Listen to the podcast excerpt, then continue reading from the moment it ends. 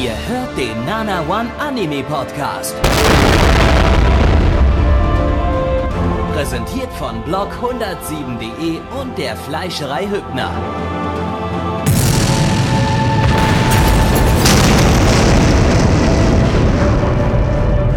Fleischerei Hübner, denn Essen ohne Fleisch ist wie Bauschaum ohne Treibgas.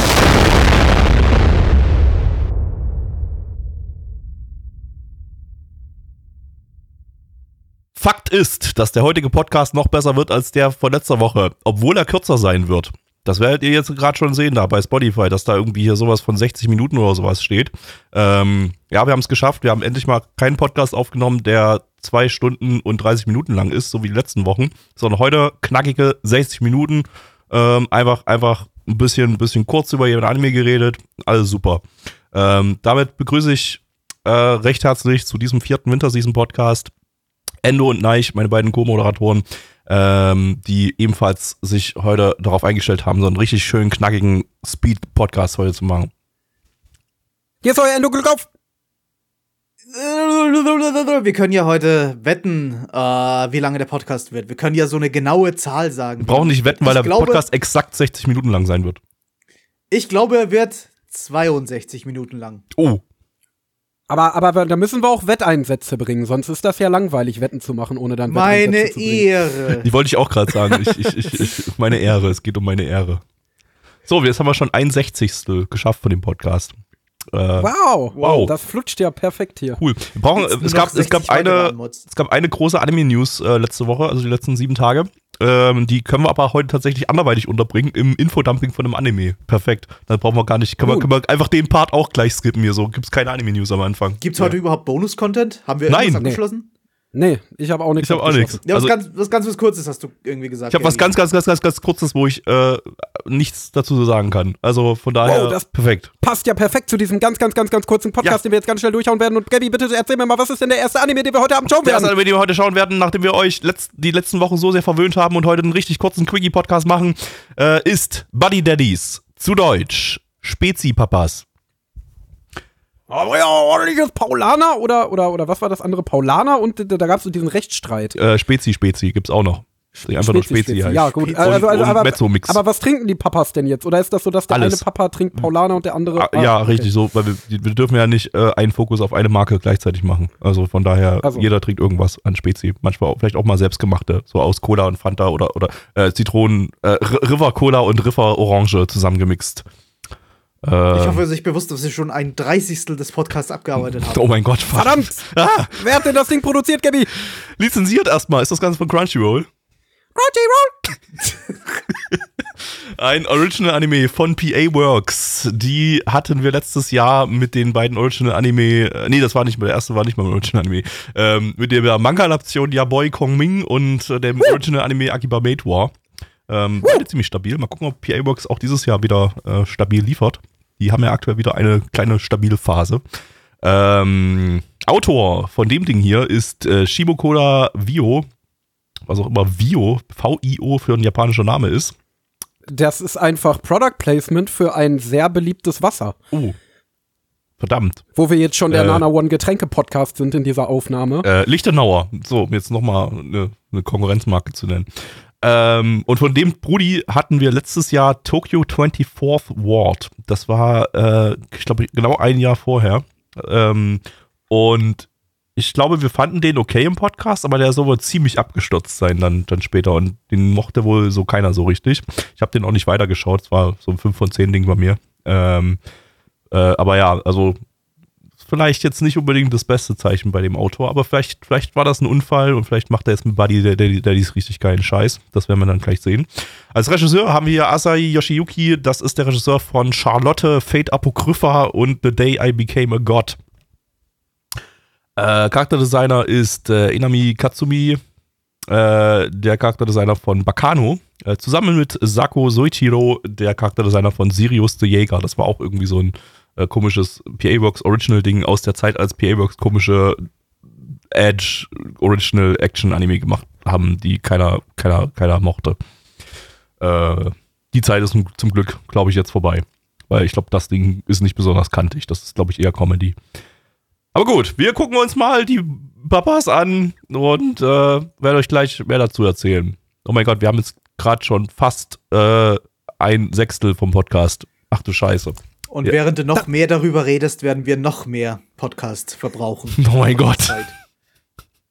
Okay, let's Nein, go. nein, nein. Hallo Gabby, bist du mein Papa? Nein. Ah, hallo Endo, bist du mein Papa? Ja. Hallo Papa, erschieß wieder den Gabby, der ist nicht mein Papa. Das Herzlich willkommen zurück beste- zu die- die Deutschlands kürzesten Anime-Podcast. Ähm, hier bei Nana One. Äh. Endo, worum geht's denn? In, in, in Spezi-Papas.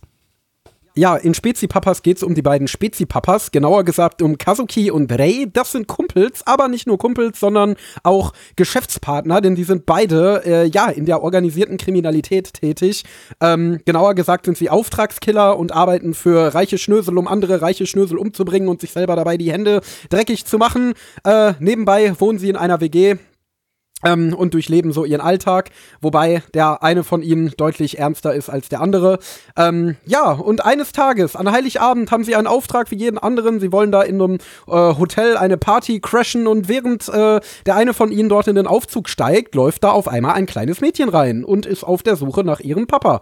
Ähm, ja, das, äh, die Situation ist auch schnell aufgeklärt, indem er dann sagt, ja gut, dann bin ich halt jetzt dein Papa und jetzt hat sie einen Papa, der nebenbei noch ein Auftragskiller ist, was eine ziemlich ulkige Mischung ist, die bestimmt in den folgenden Folgen noch für ganz schön äh, wahnwitzige Situationen sorgen wird. Und die es auch bestimmt nicht äh, in den letzten Jahren, zum Beispiel letztes Jahr, schon gegeben hat. Psst, nee, Was? tatsächlich nicht. Wobei, Wobei ich glaube, also ich finde den Vergleich, also viele, das ist ja bei der Ankündigung schon hochgekommen, dieses, ja, das ist jetzt hier Budget Spy Family, aber ich finde der Vergleich trifft nicht ganz. Also ja, es ist offensichtlich sehr Spy Family inspiriert, aber ähm, zum Beispiel fehlt ja das ganze Element mit den Psy-Kräften. Äh, es fehlt das ganze Element, dass diese, dieses ganze Undercover-Element, das ist ja jetzt nicht Sind so, als keine würde die Spione, ne? Familie ja, es sind keine Spione, es ist nicht diese ganze Sache mit, äh, dass nur für diese Mission jetzt die Familie zusammengestellt wird. Ähm, und es ist eher, ja, komm, wir werfen ein Kind jetzt mal in ein komplett verrücktes Setting, wo eigentlich kein Kind reingehört. Und es spielt Äh. nicht in Ostdeutschland. Nein, tut es nicht. Nicht in Ostalia. Nee, Ost, doch. Ostan. Egal. Ja, ja, irgendwie so. Ja, irgendwie so. Ähm, ja, nee, deswegen. Also ich finde, ohne Scheiß, ich finde auch, der hat sich alleine schon dadurch, dass er eben nicht in äh, der Vergangenheit spielt, gar nicht wie Spy Family angefühlt in der ersten Folge. Also ich habe da überhaupt nicht die Vibes von bekommen. Wobei ich jetzt, da, das ist ja so ein bisschen mein Kritikpunkt, so, dass Spy Family nicht so richtig weiß, in welcher Zeit es spielen möchte. Und nicht so, also klar, in einigen, an einigen Stellen schon, aber so manchmal, manchmal irgendwie habe ich so das, fühlt, sich das ein bisschen zu modern an oder so. Aber egal, hier soll es jetzt auch gar nicht um, um Spy Family gehen, sondern um, um, um äh, Spezi-Papas. Ähm, ja, also, äh, ich hab, wir haben vorhin, wenn wir es geschaut haben, haben, haben Neich und ich schon mal kurz drüber geredet, so, dass wir es so, ich würde sagen, bis zum letzten Drittel oder letzten Viertel habe Ja. ich's nicht so richtig gefühlt. Also da war, es war okay, es hat mich unterhalten, äh, war ganz nett, aber so richtig, äh, so richtig Fahrt aufgenommen hat's dann erst, als das dumme Kind dazu kam, ähm, dem so, so alles komplett egal war, dass da gerade eben eine riesengroße Schießerei äh, äh, im Gange war und um sie herum haufenweise Menschen gestorben sind auf brutale Art und Weise. Äh, Blut durch die Gegend gespritzt ist, äh, fontänenartig, äh, ohne Ende. Und das Kind hat einfach keinen Fick gegeben und, und nichts geschnallt und äh, hat nur ihren Papa, Papa da gesucht. Ähm, da, da, das, das hat's dann halt, das hat dann wieder so, so, so leichte äh, Bullshit-Vibes wie bei Akiba Made War letzte, letzte Season von PA Works äh, äh, ausgelöst. Hat mich daran so ein bisschen erinnert an in, in, in Richtung, ja, also im Sinne der, der Obskurigkeit und der, der Absurdheit der, der Situation.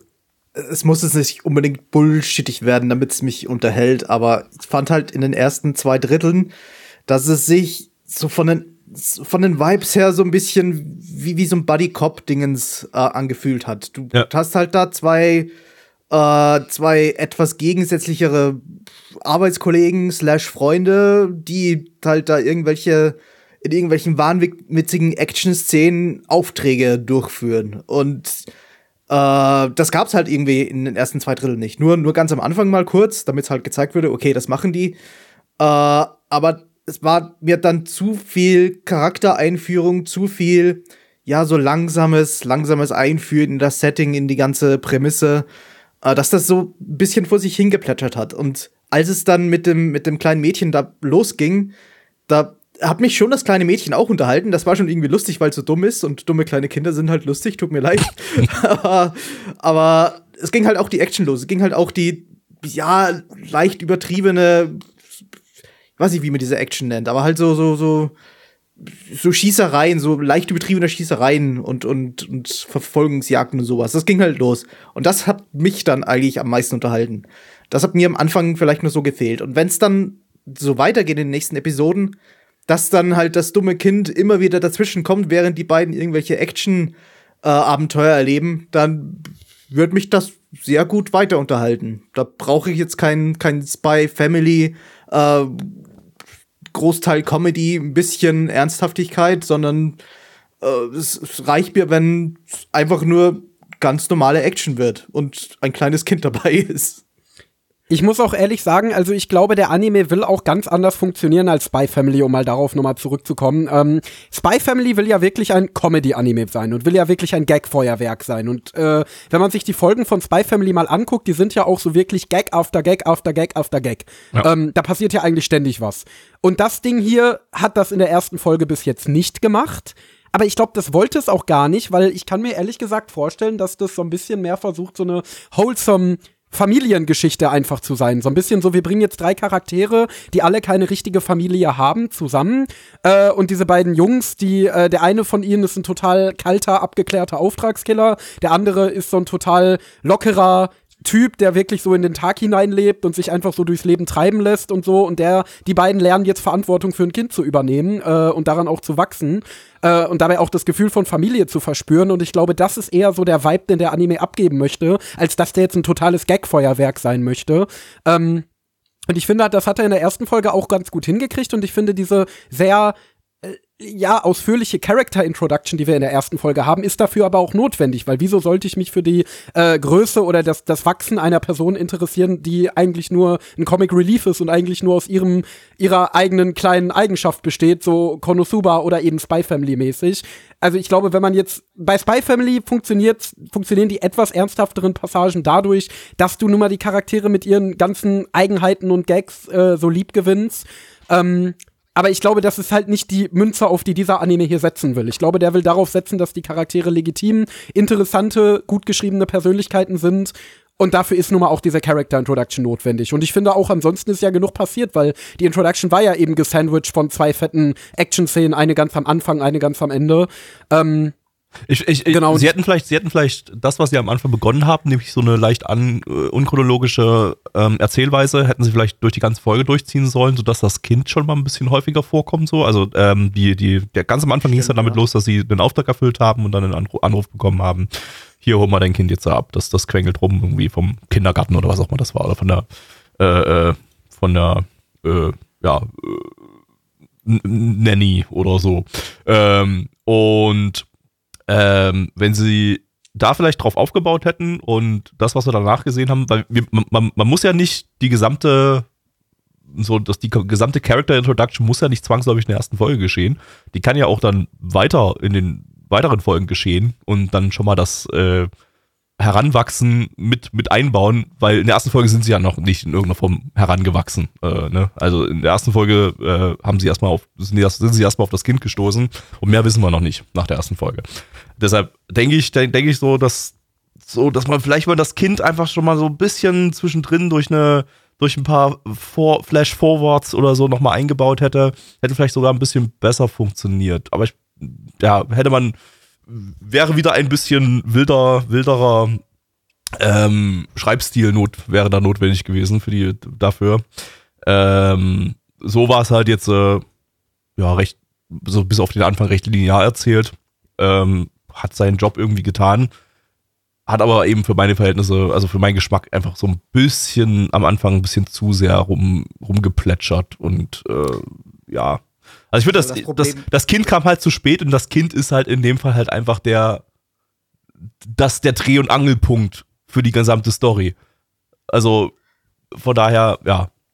Das ist halt das Problem, dass wir in diesem Podcast wirklich nur die erste Episode bewerten. Deswegen, wenn eine erste Episode eine Character Introduction sein will, dann ist das halt zwangsläufig nicht unbedingt hundertprozentig äh, repräsentativ für den Rest der Serie und wie sich dann der Rest der Serie anfühlt.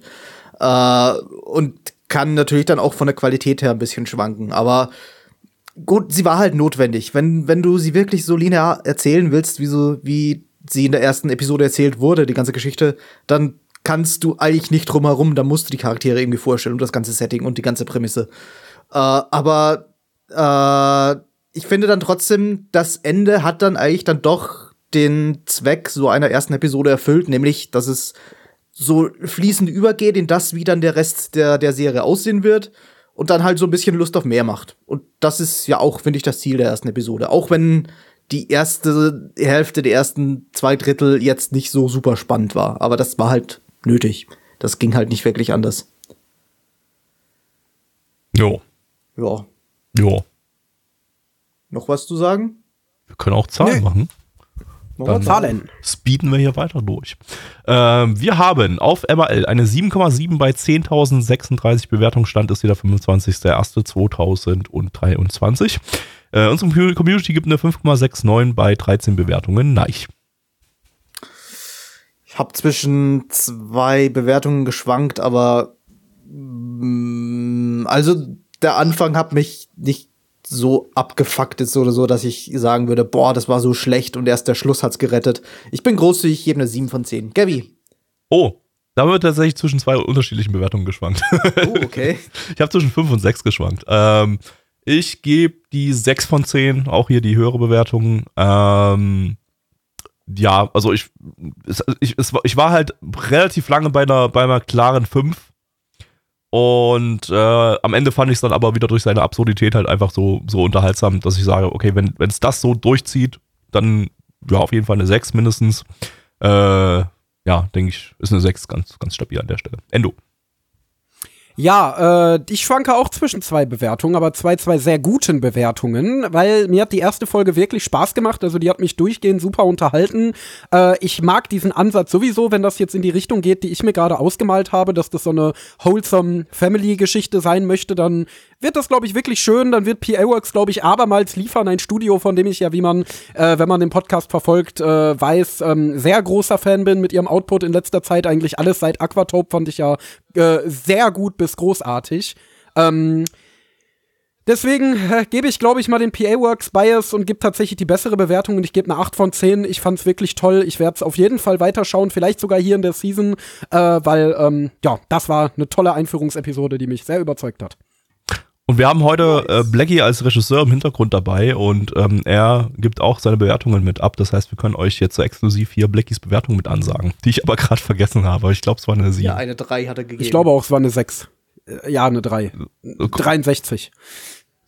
Eine 6 war es, okay. Eine 6 von 10 hat, hat gerade die Regiestimme durchgesagt. Äh, 6 von 10 gibt es von Blackie.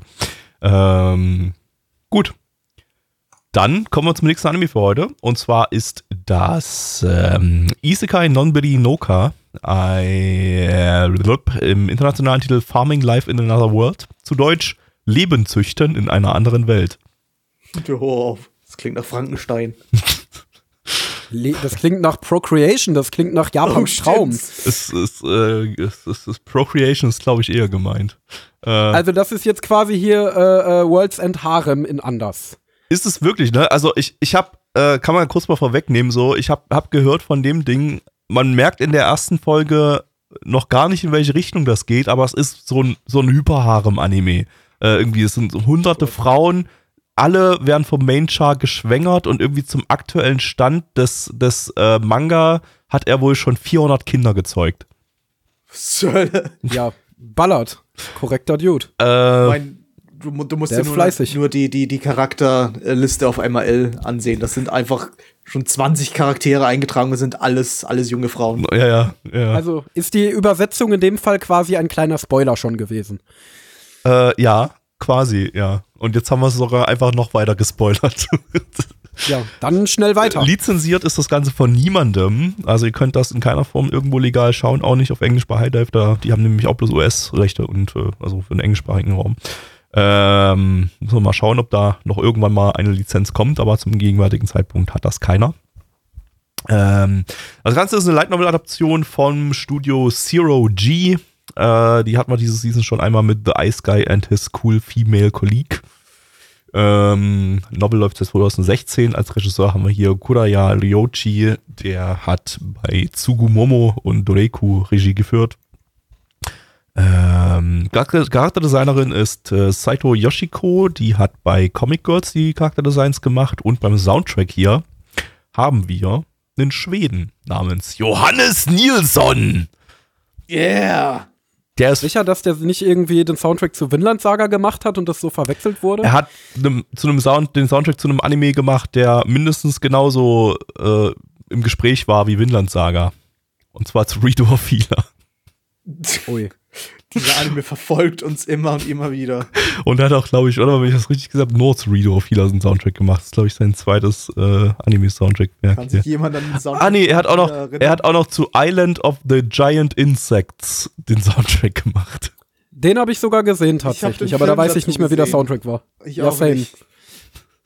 Ähm, aber er hat noch einen anderen Typen hier als Soundtrack-Menschen da äh, an seiner Seite und zwar ist das äh, Takanashi Yas Yasuharu, äh, den ich immer erwähne als Komponisten von Shiki und Fairy Tail Soundtrack, aber wir können jetzt auch mal ein paar aktuellere Titel nehmen, Bastard und Reincarnated as a Sword, da hat er auch die Soundtracks gemacht, ich habe keine Ahnung, ob die gut sind, aber also doch, der Ba- Bastard Soundtrack ist gut, aber bei Sword, den habe ich auch nicht weitergeguckt.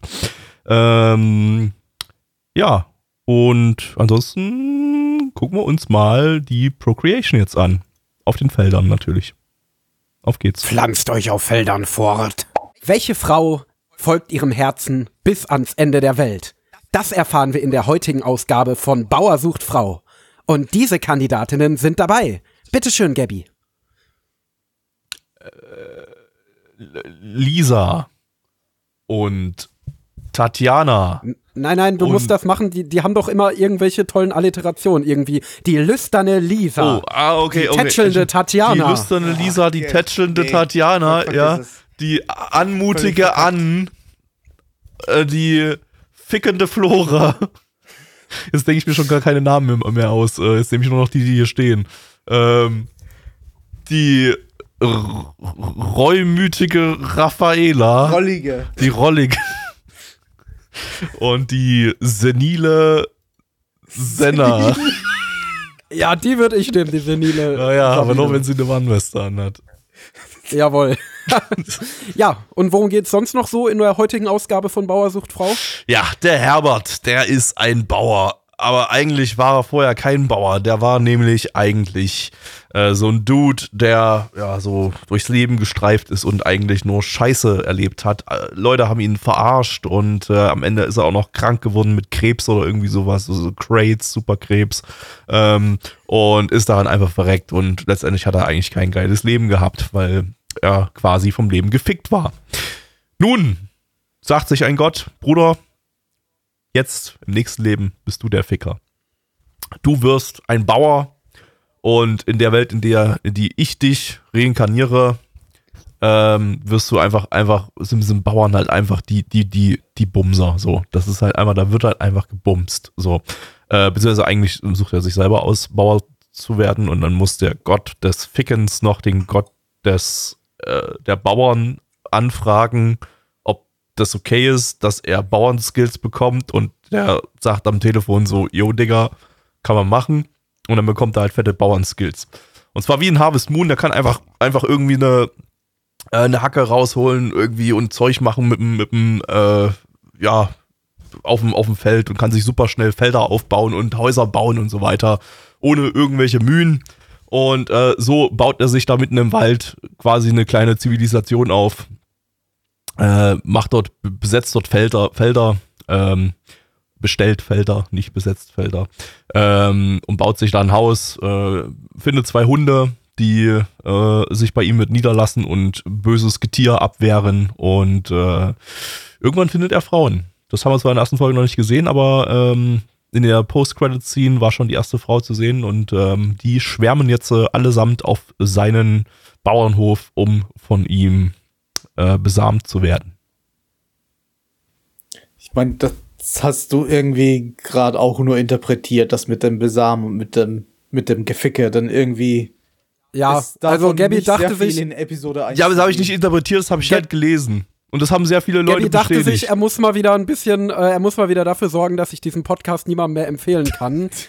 Ey, Äh, aber da darum geht's über in dem Anime. Außer der Anime macht das Ja, anders als der Manga und die ums Ficken, Novel. Es geht ums Löten, es geht Vielleicht ums. macht der Anime ums wirklich anders als, als der Manga. ums und es- Yatta nimmt das Tatata alles machen, raus. Und es wird ums, total äh, wholesome und es wird eine nette äh, Familie. keine Ahnung. und er wird nur eine Frau schwängern und mit denen Deichseln. bekommt er zwei Kinder und äh, die gehen da ums zur. Schule und äh, Es geht um. Also die, Leute auf MRL und Reddit haben geschrieben, in der Vorlage wird nur gebumst, gebumst, gebumst, es gebumst, geschwängert, geschwängert, geschwängert. Und man muss sagen, im Opening hat man ungefähr 700.000 Frauen gesehen und keinen einzigen Mann außer ihn. Das sagt doch eigentlich schon alles. Das ist aber, das trifft auf absolut jede Light Novel Adaption zu und nicht in jeder Light Novel wird durchgehend geschwängert. Es ist Oh halt doch. jetzt die Frage, geht es in der Light Novel wirklich durchgehend darum, dass er Leute schwängert? Oder Ich glaube kommt halt nicht. da mal irgendwie raus, ja, okay, er hatte halt Beziehungen mit den zwei oder drei Mädchen da und dann sind da halt irgendwie durch sein Supersperma 200 Kinder draus geworden. Das Nein, also ich erwähnt. glaube ehrlich gesagt, also ich glaube ehrlich gesagt schon, dass es darum geht, dass er dann am Ende da auf seinem Bauernhof seinen Riesenwagen Er- er hat fickt und, hunderte Frauen, haben die bestimmt Leute auch einige. Kinder von Also- denen. Aber ich glaube nicht, dass das der Hauptinhalt der Light Novel ist. Also ich glaube nicht, dass es ausschließlich Ja, darum geht, du sondern kannst dass ja er dann dann nicht jede einzelne, jeden einz, jede einzelne Fikierung genau charakterisieren. Er ist Deswegen, also leicht, ich glaub, leicht, wird- es sind Light Novels. Natürlich kannst du das. Ich glaube, es wird, ja, Aber aber das Light wird nicht Novels sind passieren, weil halt dann nicht so hätten sie es als Hentai adaptiert. Ähm, ich glaube auch, ich glaube ehrlich gesagt nicht mal, dass man on-screen Sexszenen haben wird hier in dem Anime, ähm, sondern vielleicht einfach so, ja, die generell, ja, dann ist die Jutta bei mir eingezogen und zwei Monate später hatten wir ein Kind. So, Zwei ich glaube, darauf wird es hinauslaufen. Zwei Monate, bis sie Ah, deshalb- Ey, so- Monate deshalb hat- später wird sie schwanger. Deshalb hat er Nein, 400 aber- Kinder so oh schnell bekommen, weil äh, bei ihm geht ja alles schneller, ne? Er, sein, seine Ja, Felder genau. Das haben schon nach ein paar vorhin auch, Tagen, genau. er muss nicht mal Samen ausstreuen, er muss quasi bloß mit der Macht seiner eigenen Samen sozusagen da einmal, einmal äh, die Felder pseudo besamen. Äh, Vielleicht, Und- vielleicht muss er sie nicht mal schwängern, er muss sie nur ansehen und sie bekommen dann drei Tage später. wie bei den Feldern, stimmt, das ergibt Sinn, die müssen gar nicht, die, der muss gar nicht ficken. Hm. Allerdings haben Ja. in den Threads die Leute geschrieben, da wird halt gefickt. Also, Ja, das macht er halt. das macht er dann zum Spaß so oder was? zur Freizeit. Aber ja, so genau. die, aber so die Weil 400 Spaß Kinder, die existieren halt, äh, die, die, die sind halt instant schwanger und nach 10 Tagen kommt dann auch so ein Instant-Kind so quasi direkt Oh Gott, raus. die spawnen dann einfach so raus. Ja, genau. Die, die, Ja. die, die werden nicht mal geboren. Und er muss nur in der Nähe Aber sein und Sa- die sind schwanger quasi. Ein, ein Hottake, den ich noch mal einbringen wollte, und zwar bin ich da, glaube ich, so ein bisschen der Einzige in der Runde, der das so sieht, aber ich fand den gar nicht so übel. War Also ganz- mir hat der gefallen. Ich habe mich in Folge 1 gut unterhalten gefühlt. Ja, ich weiß, das ist ein Hottake, aber Ich fand, ja, also ich muss fand zugeben, scheiße, aber ich befürchte halt, dass er scheiße wird in den nächsten Episoden. das tue ich auch, Also aber ich, ich fand fand- die erste Folge tatsächlich auch ganz nett, so mit dem, mit dem, war halt, war halt Harvest Moon als, als Anime und ein bisschen einfacher als Harvest Moon sogar noch, weil er halt alles quasi, ja, in die Wiege gelegt bekommen hat, hat und, und ja, genau. Also das ist halt die Art von Anime, äh, beziehungsweise die Art von Geschichte, wofür Light Novels ja auch irgendwie ein Stück weit geschrieben werden, weil was man ja gerne mal vergisst, wenn man so einen Anime-Podcast macht wie wir äh, und halt auch immer nur die Anime-Adaption, das Endprodukt sieht letztendlich, ist, dass viele Light Novels auch einfach dafür da sind, dass du sie nach der Arbeit in der Bahn kurz mal überfliegst quasi, so nebenbei liest und dann wegliegst und dich dann abends nach Feierabend quasi ernsthaften Entertainment widmet. Also die sind ja oft nicht gedacht, dass sie wie Romane gelesen werden, dass sie wirklich jetzt eine anspruchsvolle, hochwertige Geschichte erzählen wollen, sondern sind wirklich nur so, ja, nebenbei les Entertainment halt. So ein bisschen so wie in Deutschland diese, äh, diese, diese Groschenromane, die es an allen möglichen Kiosken gibt, so, so John Sinclair und so. Ähm, da wird ja auch jetzt keiner hingehen und John Sinclair mit dem neuesten Spiegel-Bestseller vergleichen äh, und sagen, ja, John Sinclair ist voll die blöde Scheißgeschichte. Und natürlich, klar, wenn es dann als Anime adaptiert wird, dann tritt es ja in Konkurrenz mit allen möglichen Anime, die auch als ernsthafte Geschichten produziert werden. Aber ich fand so als lockeres Entertainment war das jetzt eigentlich genau das, was es bieten wollte. Es ist halt schwierig, wenn das lockere Entertainment als Light Novel sein will, wenn du dir irgendwie 400 Charaktere merken musst. Plus ihre Kinder. 400.000. Ja, aber ich glaube, ich glaube, die werden nicht, also die werden ja nach und nach eingeführt, denke ich mal. Also der wird dann vielleicht Ja, und in die wird Vorlage auch was irgendwann ein eingeführt. neues Mädchen kennenlernen oder so. äh, aber genau dasselbe, das ist halt für mich das, was ich ja mal ne, vor einer Weile als Feierabendunterhaltung gebrandet wer- habe, sondern solch, wirklich solche Sachen, wo ich von einem anstrengenden Arbeitstag nach Hause komme, mich äh, mit einem Bierchen auf die Couch flätze und mich dann einfach nur berieseln lassen will mit irgendetwas. Ähm, und ja, natürlich ist es stumpfestes Wish-Fulfillment, dass er da jetzt in diese Welt kommt und ihm gelingt natürlich alles sofort auf dem ersten Handgriff und er kann da sofort super nice Felder bestellen und so weiter und äh, 400 hübsche Mädchen kloppen sich um ihn und so. Aber genau das will es ja auch sein und genau das finde ich tatsächlich nach einem anstrengenden Arbeitstag auch mal ganz ansprechend. Es sind übrigens alle diese Mädels, das hatte ich glaube ich auch gelesen, ähm, das sind alles keine Menschen, sondern es sind alles irgendwie so Elfen oder so, so Dämonenmädchen oder so Furry-Mädchen oder so, die, ähm, die, ähm, also Furry, Furry nach Blackie-Definition, ähm, irgendwie so Demi-Human oder wie man das nennt, äh, nach normaler Definition. Ähm, und ähm, das sind wohl alles irgendwie so Society Rejects oder so, die dann so, dort so ankommen, so die, die, die in der menschlichen Gesellschaft da keinen Platz haben und deshalb lassen die sich alle auf seinem Bauernhof nieder, um, um und lassen sich dann halt bumsen, weil unser Hauptcharakter ja so nett sind ist. dann alles, alles Autisten. Und dann bauen sie gemeinsam 4chan auf. Was? Da könnte man eigentlich eine düstere Parodie machen mit irgendwelchen Sekten, die dann eigene Städte gebaut haben, in denen sie sich zurückgezogen haben so und dann so Sexkulte aufgebaut haben, wie der von Osho. Sechs Oh, oh, oh, Genau. oh, stimmt, da hat, hatte ich mal einen Podcast dazu gehört. Ähm, da da ging es um so ein, ja, um irgendwie so ein, so ein Sektenkult, ähm, wo wo es wirklich, ja, wo, wo wirklich so die, die Frauen in dem Kult mussten sich alle dem Kultleiter da hingeben und der hat mit denen auch hunderte Kinder gezeugt, so. Ähm, und war übelste Unterdrückung und so, aber der, der war wohl so redegewandt, dass er die dann alle, alle äh, überzeugt hat, so die, also er hat natürlich dann auch sich nur so komplett, komplett kaputte Menschen daran geholt und so, die sich halt leicht überzeugen ließen von, von, von so Sekten. Aber das war, das ist dann so richtig eskaliert, so, da gab es dann so, ist auch richtig kriminell geworden, so mit, mit Morden und so weiter. Äh, Ich glaube, das war tatsächlich Das- sogar der Kult von Osho, der war auch ein der? Philosoph. Ich weiß nicht, ob der das war, aber der hat auch sowas gemacht. aber es war was in, es war was in den Genau. USA und re noch Ja, ja, relativ den USA. frisch. Also so vielleicht ich, ich 90er. weiß nicht, ob der das war. Aber ich glaube, der war das. Ich glaube, das war Osho. Also Osho hat sowas auch gemacht. Ich weiß nicht, ob das jetzt der war, von dem du jetzt erzählst, aber der hat auf jeden Fall auch so einen Sexkult gegründet. Ähm, und das ist dann, was jetzt in Folge 10 von diesem Anime passieren wird. Da turnt er äh, Madoka und äh, wird auf einmal übertrieben heftig düster. Und, und dann wird äh, so, dann so eine richtig darum, ekelhafte Sexkult-Sekte irgendwie wird dann so draus. Genau, so, das oh. ist nämlich diese, diese sü- süße Farming-Alltag, das ist nämlich nur wie eins der Mädel, äh, Mädels, das komplett unter Drogen stand, sich das eingebildet hat. Und in Wahrheit dann kommt so raus, das ist irgend so dreckiger Keller, irgendwo in so, in so einer verschneiten Einöde, wo er dann die ganzen Leute unterdrückt. Ja, wäre chillig Nix auf jeden da, Fall. da, das geht noch viel weniger weiter. Der ist gar nicht reinkarniert. Das ist einfach nur ein Fiebertraum, während er an Krebs stirbt gerade oder so. Genau. Ah, ich habe es übrigens Ja, gerade gefunden. Äh, The Anthill Kids ist das, äh, äh, äh, heißt der Kult. Und der Typ hieß Roch Theriault. Also es ist anscheinend nicht das, was wir, nicht das gleiche, was wir meinten. Äh, da gibt's äh, auf dem YouTube-Kanal Wendigoon, hatte ich mir da ein Video, beziehungsweise ich habe es als Podcast gehört, äh, mit dazu gegeben. Geht eine halbe Stunde. Kann man, kann man empfehlen. Äh, okay, wollen wir, da wir jetzt schon off-topic sind, zu den Zahlen kommen? Jupp. Jawoll. Okay. Äh, bei Animalist gibt eine 7,32 bei 7848 Bewertungen. Stand ist hier immer noch der 25.01.2023. Unsere Community gibt eine 3,27 bei 11 Bewertungen. Was gibt der Endo? Ja, wie gesagt, also ich fand die erste Folge total chillig äh, und ich glaube, dass das Ding vom Konzept auch durchaus das sein könnte. Wie gesagt, stereotypisch gute Feierabendunterhaltung, äh, einfach nur so ein bisschen chilliges Wishful-Film mit ein paar süßen Mädels.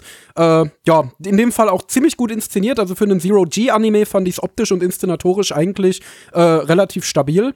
Äh, dafür, dass das Studio ja sonst eher als so Low-Quality-Studio bekannt ist. Ähm, deswegen gebe ich hier eine 6 von 10. Ich fand's ganz gut. Ich werde es äh, vielleicht weiterschauen. Es kommt auf jeden Fall am Ende der Season in die engere Auswahl. Äh, nein. Äh, ja, fand das Ding grundsätzlich jetzt okay. Ich befürchte halt, dass es in den nächsten Episoden nicht mehr ganz so okay wird. Ähm, ob es jetzt Wish Fulfillment war, weiß ich nicht. Also ich, ich fand eher, es hatte so, so ein leichtes Feeling von, ja, diesen, diesen, diesen Staatenbau äh, Isekai-Anime da halt nur auf, auf Light getrimmt. Ähm, das ist das, was mich zumindest in Episode 1 so ein bisschen unterhalten hat. Äh, aber ich glaube, ich traue mich da nicht wirklich weiter drüber. Ich gebe eine 4. Gabby. Äh, war okay, 5 von 10. Wir kommen zum dritten Anime für heute und zwar ist das äh, Oyuki Umi no Kaina im internationalen Titel Kaina of the Great Snow Sea. Zu Deutsch Niemand aus dem Griesmeer. Ich habe drauf gewartet, dass du niemand sagst. Lizenziert von Crunchyroll. Crunchyroll! Ein Original Anime von Polygon Pictures. Uff. Oh. Naja, muss ja nichts heißen. Ja, sind ein bisschen besser geworden ja die letzten Jahre. Wir hatten letztes Jahr von den äh, E-Step Live und 2020 Drifting Dragons. Äh, die sahen, glaube ich, beide schon mal ein bisschen besser aus als so die vorherigen Polygon Pictures Anime, aber mal gucken. Ähm, ich habe zumindest mal gehört, und das kann man ja mal appreciaten, dass Polygon Pictures ein Studio ist, das seine Mitarbeiter sehr gut behandelt. Äh, ja, das kann, das kann durchaus sein. Die sind ja auch kein klassisches Animationsstudio. Können wir nachher nochmal drauf kommen. Ich hatte, hatte gestern, glaube ich, erst, äh, gab es ein Interview mit äh, einem von den Producern von Polygon Pictures auf Anime News Network. Das war ganz interessant, hatte ich mir mal durchgelesen. Äh, können wir nachher nochmal drauf kommen. Äh, Autor ist äh, Nihei Tsutomu, der Autor von Blame und Knights of Sidonia, auch zwei Anime, die ähm, von Polygon Pictures produziert wurden. Als Regisseur haben wir Ando Hiroyaki, der bei Polygon Pictures Ajin gemacht hat und außerhalb äh, Listeners. Äh, Charakterdesignerin ist Kotani Kyoko, die hat die Charakterdesigns bei Drifting Dragons gemacht und äh, Soundtrack-Komponist ist Kota Yamamoto, der hat die Soundtracks bei 86 und bei Attack on Titan Final Season gemacht. Ja, dann CGI ein wir uns das mal rein. Blam! Hallo, ich bin der Gabby aus der Vergangenheit und ich bin gekommen, um euch noch Blackies Bewertung mitzubringen, die wir vorhin nicht angesagt haben. Blackie gibt zu dem Anime, den wir davor geschaut haben, eine 3 von 10. Jetzt gebe ich ab an den Gabby aus der Gegenwart. Hallo, ich bin der Gabby aus der Gegenwart. Willkommen zurück zum Anime-Podcast von Nana One. Äh, wir haben gerade einen Anime geschaut mit CGI. Nein, worum ging's denn da? Boah, das ist, war jetzt ungefähr so eine Antwort wie Hallo, mein Name ist Neich und wir haben ein Anime gesehen. Worum ging's? Ja. Das, das ist so meine klassische Antwort, ja. Aber ein bisschen mehr Kreativität. So, so 0,1% mehr Kreativität. Na, immerhin, immerhin. Deswegen habe ich sie auch schon ewig nicht verbracht. Äh, wir sind in der fernen Zukunft der Erde. Es gibt aber keine Erde mehr. Es sieht nur noch so, es ist nur noch so eine, so eine, so eine, so eine weiße Kugel mitten im Weltraum, denn es gibt nur noch das, die sogenannte Himmelsmembran, wo wir den werten Karl kennenlernen. Der Karl, der ist halt so der, der, der einzige junge junge Mann in seinem Dorf und alle anderen sind irgendwie schon sehr, sehr alt und schon kurz so mit, mit einem Bein im Grab. Und da denkt er sich, ja, dann, dann sollten wir doch mal andere Dörfer finden und vielleicht mal sehen, was sich da so auf der Welt noch tut. Kann, kann doch nicht der Einzige sein, der, der, der hier noch unter den Lebenden verweilt, wenn alle meine äh, Dorf mit Dorfbewohner langsam den Löffel abgeben. Ja, aber die sagen ihm, ja, Pech gehabt. Wir sind so irgendwie das einzige letzte noch übrige Dorf von Menschen, das auf der Welt so existiert. Und da denkt sich der Karl aber so, naja, aber da unter uns, da, da ist doch noch was da. Da ist doch so, so, so ein Meer aus Schnee, so ein Schneemeer nennt sich das. Da muss es doch, muss es doch noch irgendwie Menschen geben. Und die, die, die, die Alten, die lachen ihn aber aus und sagen, nee, nee, da sind nur so ein paar Monster, die solltest du besser nicht, äh, nicht genauer beobachten, sonst greifen die dich an und bringen dich um. Äh, aber dann sehen wir so, so die Kamera, die zoomt so runter auf das Schneemeer und da sehen wir, hey, da sind ja doch noch Menschen. Da ist so eine Prinzessin, die Prinzessin äh, Lucy und die, die ist gerade auf einer wichtigen Mission mit seinen, mit ihren Gefolgsleuten, will sie nämlich nach oben zur Himmelsmembran. Ob sie es schaffen, ob sie es nicht schaffen, das seht ihr in dieser Episode, wenn ihr sie selbst seht. Hast du sie gesehen, Gabi? Vielleicht. Ich möchte ein bisschen. Ich es ich, habe, ich habe mir vorgenommen, in Zukunft etwas mysteriöser zu sein. Für die Ladies. Und deshalb habe ich sie vielleicht gesehen. Deswegen, deswegen machst du den Podcast jetzt nur noch so, so, so, okay, Gabby, deine Bewertung? Hm, ich weiß ja nicht. Fand ich den Anime gut oder schlecht?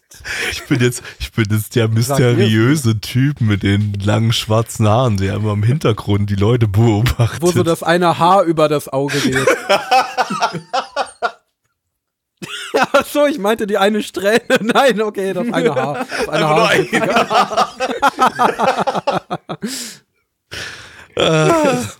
Ja, korrekt. Und alle für dich sind nur Marionetten. in meinem Spiel, das Und im Leben Hintergrund heißt. läuft die Mondscheinsonate. Ja, das hat überhaupt nichts mit dem Anime zu tun, was wir jetzt gerade eben äh, so hingeulkt haben. Ähm, ja. Ja, Kommt, ey, es ist Polygon Pictures, lasst uns zuerst über CGI reden. Ich bin nicht begeistert von dem CGI. Das Äh. Ding ist halt, ich, ich, das, Problem ist halt bei diesem CGI so ein bisschen, also ich habe meine ersten Polygon Pictures Anime geschaut, wirklich als die damals auf Netflix rauskam. Ich meine, ich glaube, diese Godzilla-Trilogie von Urobuchi, die war doch auch von Polygon Ja. Pictures, oder? Äh, das war, glaube ich, was ich bis jetzt von denen gesehen habe, sonst habe ich es eher gemieden und die fand ich okay animiert, weil sie damals auf dem Niveau war, was man so von Anime CGI gewohnt war. Es war, irgendwann hat man sich daran gewöhnt, irgendwann ganz, war es ganz in Ordnung, aber das war 2016 oder 2017 oder so und jetzt haben wir 2023 Und wir haben jetzt und hatten im Orange. letzten Stream äh, genau Trigun Stampede, was einfach absolut großartig animiert war, obwohl es Full CGI war, aber halt äh, genau dieselbe Dynamik mitgebracht hat wie ein 2D animierter Anime. Und dann haben wir das hier, was wieder aussieht wie die ersten CGI-Anime-G-Versuche von 2012 oder so.